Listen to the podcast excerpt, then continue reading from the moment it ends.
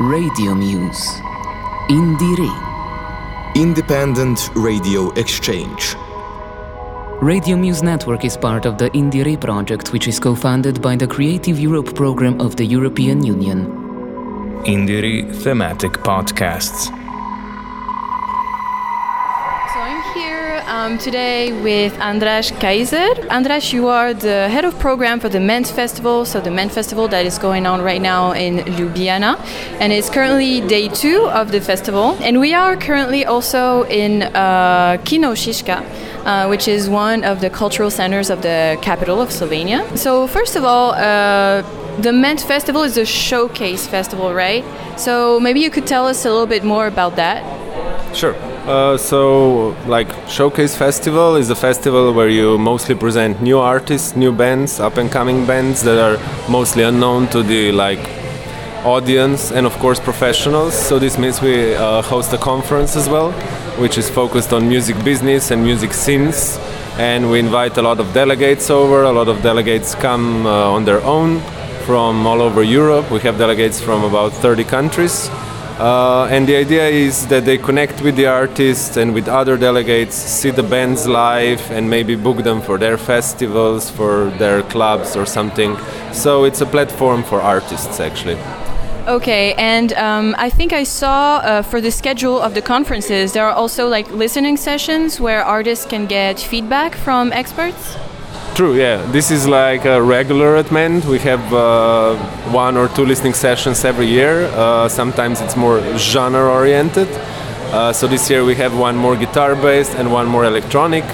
Um, and the idea is to present these artists again to, to the professional audience and of course to get the feedback from the speakers, so the professionals in their own field, to give artists an idea like if they think their music could work in their market or if their music like what can they do to promote their music and get it to the audience that's the general idea yeah Yeah, because I also saw that there are a lot of workshops um, to help uh, that is open to the public, but it's really for the professionals to maybe um, get some to some feedback or things that could help them, right?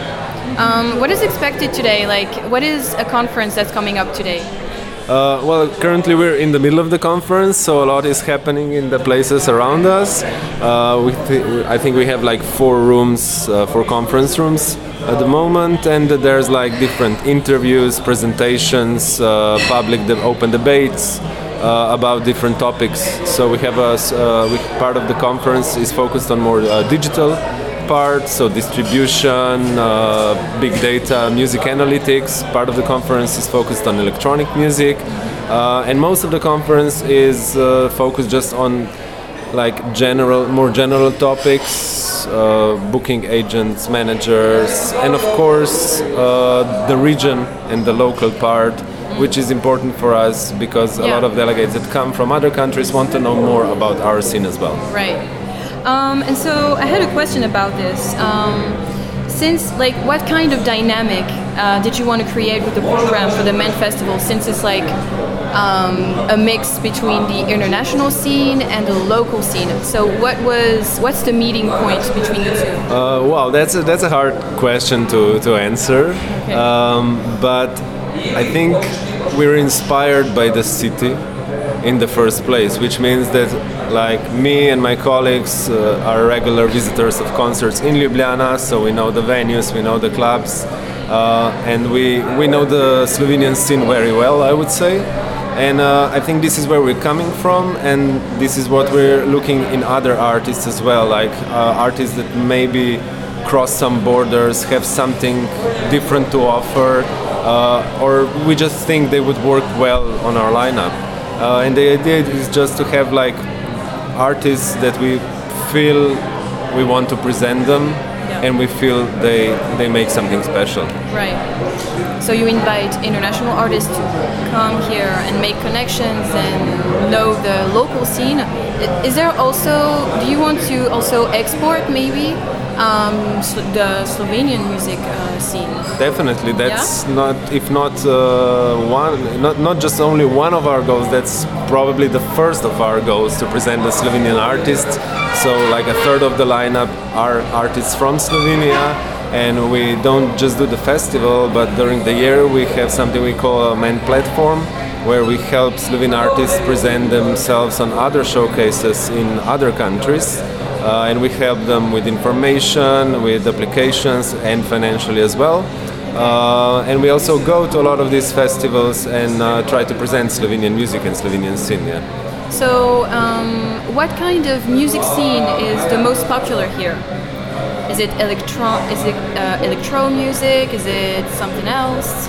Yeah, that's a, that's another tough cookie of a question, I would say, uh, because of course we have a mainstream scene, Yeah. which is the biggest one, which is probably similar to to other countries in Europe, in the sense of like you have big rock bands or Yeah. older ar- artists that everyone knows and everyone listens to or listen to at some period in their life.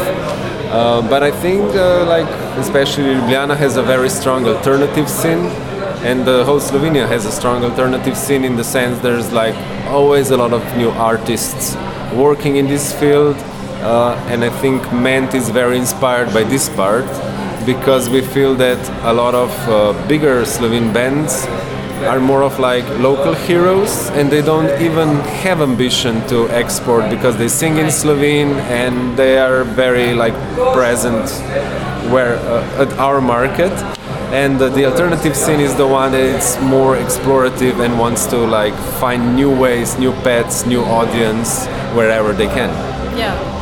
And um, so, how long have you been working on the Ment Festival? So Ment started in 2015, uh, and I'm like the co-founder of the festival. So for that's my eighth year.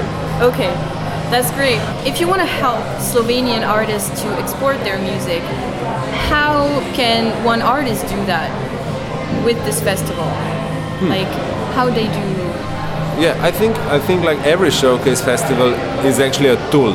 It's not a solution. So for us, it's very important to offer artists, not just the Slovene ones, but everyone coming here, uh, to offer like as much knowledge as possible and as much networking connections as possible. So this is why we organize speed networking. This is why we organize receptions of certain export offices from other countries. Uh, this is why we try to have topics we feel will be close to, to the artists from Slovenia or from the region, uh, just so they can like get an idea how to connect and how to like further uh, evolve their career.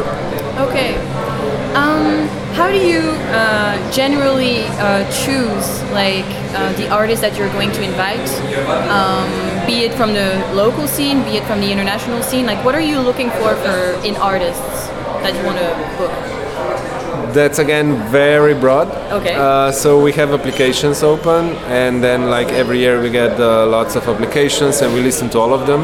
And then we also go to, to gigs and we go to other festivals, and the lineup is just slowly getting together through the whole year with lots of ideas. And we know a lot of people around that maybe suggest, hey, maybe this artist would work well at Ment or Yeah. something and uh, then we try to choose the artists we feel like have uh, something different to offer uh, are more explorative or more on the border of some genres not necessarily everyone um, but that they have something unique in, Right. in like in their in what they do Yeah. like music wise or maybe even like the whole image wise music wise and everything uh, and uh, it's also very important for us uh, that the bands are good on stage of course for the past two years that was much harder to to check to see live but uh, but we like to yeah, watch live uh, footage of the artist as well and another important thing is that we see some kind of a potential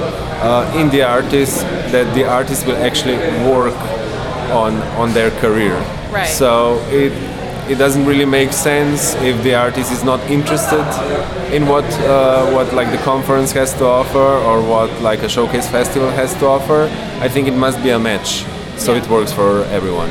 So have you seen um, any like results of maybe an artist that you remember that um, because of all the connections that you can make in such a festival um, that maybe uh, really helped their career? Like, is there an artist that you remember like really um, Sure. like- expanded? uh, there's like I wouldn't say like it's very hard to pinpoint a certain Right. like yeah this artist played here and they are now super famous. But for example we had like a lot like every year we have lots of bands that get a lot get a lot of bookings on festivals or other clubs after the festival. So after the festival we talk to the artists that performed that band and we ask them about some results as well. Uh, and usually I would say like 40 to even 50% of the artists get at least something out of it in the sense of like not not just new connections but like proper booking or, or a label or something. Um, of course most of it it is shows uh, because we're also very live oriented i would say as a festival um, and the other thing is that yeah that, that uh, we have a lot of delegates that also connect with other delegates from slovenia or elsewhere and they, they maybe have artists that are not even playing Ment Yeah. but they might get a chance with these new connections to perform somewhere Right. as well Okay. yeah Um, maybe to finish with this interview, um, if you had to describe the Ment Festival in one word, what would it be?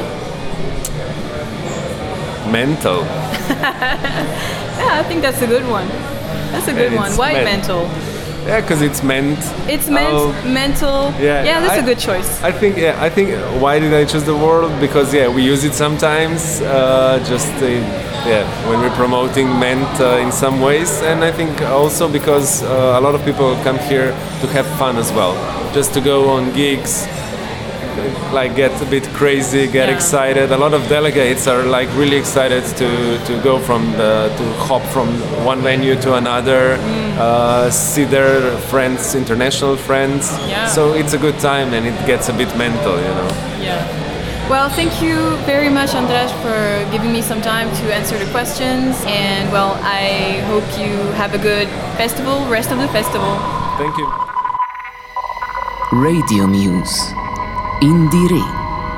Independent Radio Exchange. Radio Muse Network is part of the INDIERE project, which is co funded by the Creative Europe program of the European Union. INDIERE Thematic Podcasts.